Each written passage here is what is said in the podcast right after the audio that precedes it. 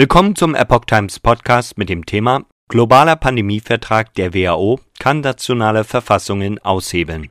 Ein Artikel von Gastautor Waldo Holz vom 5. März 2022.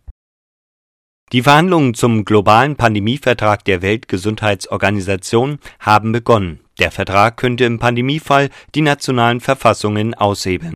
Er betrifft 194 Mitgliedstaaten.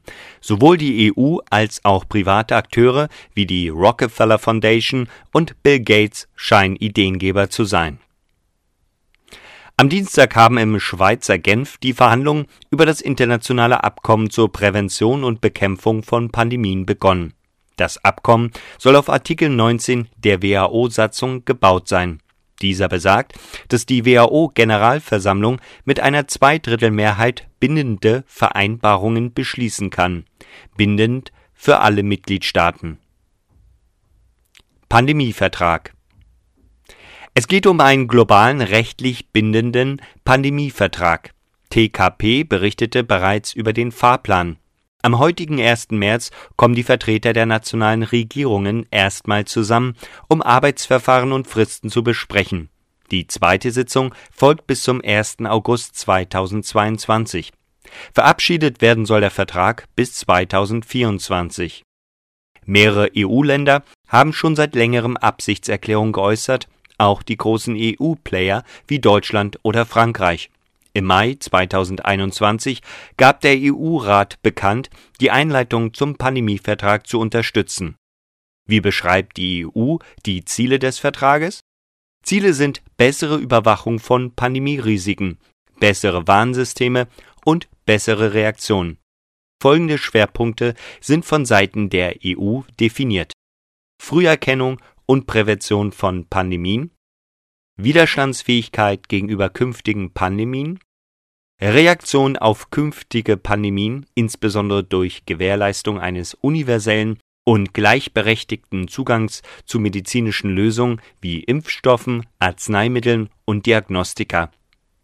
Ein stärkerer internationaler Rahmen für den Gesundheitsbereich mit der WHO als koordinierende Behörde für globale Gesundheitsfragen das Konzept eine Gesundheit, bei dem die Gesundheit von Menschen, Tieren und unserem Planeten miteinander verbunden werden. Private Akteure als Ideengeber Auffällig ist auch die Übereinstimmung der Ziele mit jenen der Rockefeller Foundation. Sie baut schon länger selbst an einem Pandemic Prevention Institute. Auch ihr geht es um die Früherkennung möglicher Erreger, die Kapazitäten für Gensequenzierungen soll ausgeweitet werden. Es ist nicht das einzige Ziel, bei dem Rockefeller und WHO übereinstimmen. Auch beim Kampf gegen Falschinformationen ist man sich einig. Bill Gates, bekanntlich mit seiner Stiftung äußerst einflussreich innerhalb der WHO, fordert seit längerem massive Investitionen in die Labor- und Testkapazitäten. Geht es nach Gates, dann sollte es möglich sein, täglich 20 Prozent der Weltbevölkerung testen zu können. Das sind etwa zwei Milliarden Menschen. Dr. Astrid Stuckelberger, Privatdozentin der Medizin an den medizinischen Fakultäten in Genf und Lausanne, als Expertin für internationale Gesundheit und Forschungswissenschaft, hat auch immer wieder mit der WHO zusammengearbeitet. Sie warnt, in der letzten Januarwoche 2022 hielt die WHO in Genf eine Dringlichkeitssitzung und Beratung über die Ausweitung ihrer Befugnisse ab, alle Mitgliedstaaten im Falle einer Pandemie und jeder anderen Form von Bedrohung oder Katastrophe zu übernehmen. Die WHO möchte, dass die Mitgliedstaaten einen neuen Vertrag über Covid-19 unterzeichnen, der den Vertrag von 2005 erweitert.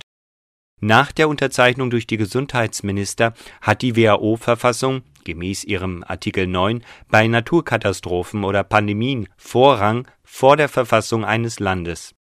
Seit die Definition von Pandemie vor einigen Jahren geändert wurde, können sie in jedem Land Gehorsam durchsetzen und der Öffentlichkeit die WHO-Richtlinien aufzwingen, die obligatorisch und nicht nur empfohlen werden, und das klingt nach Macht über das Land und die Welt. Anlässlich des Starts der Verhandlungen gibt es zumindest nun auch eine Internetpetition. Etwas mehr als 1200 Personen haben diese bisher unterzeichnet. wohl nicht genug, um den Vertrag, der für 194 Staaten bindend sein soll, zu stoppen. Der Artikel erschien im Original auf dem Blog tkp.at des Wissenschaftsjournalisten Dr. Peter F. Meyer unter dem Titel Globaler Pandemievertrag Verhandlungen haben begonnen. TKP berichtet täglich über aktuelle Ereignisse in Wissenschaft, Technik und Politik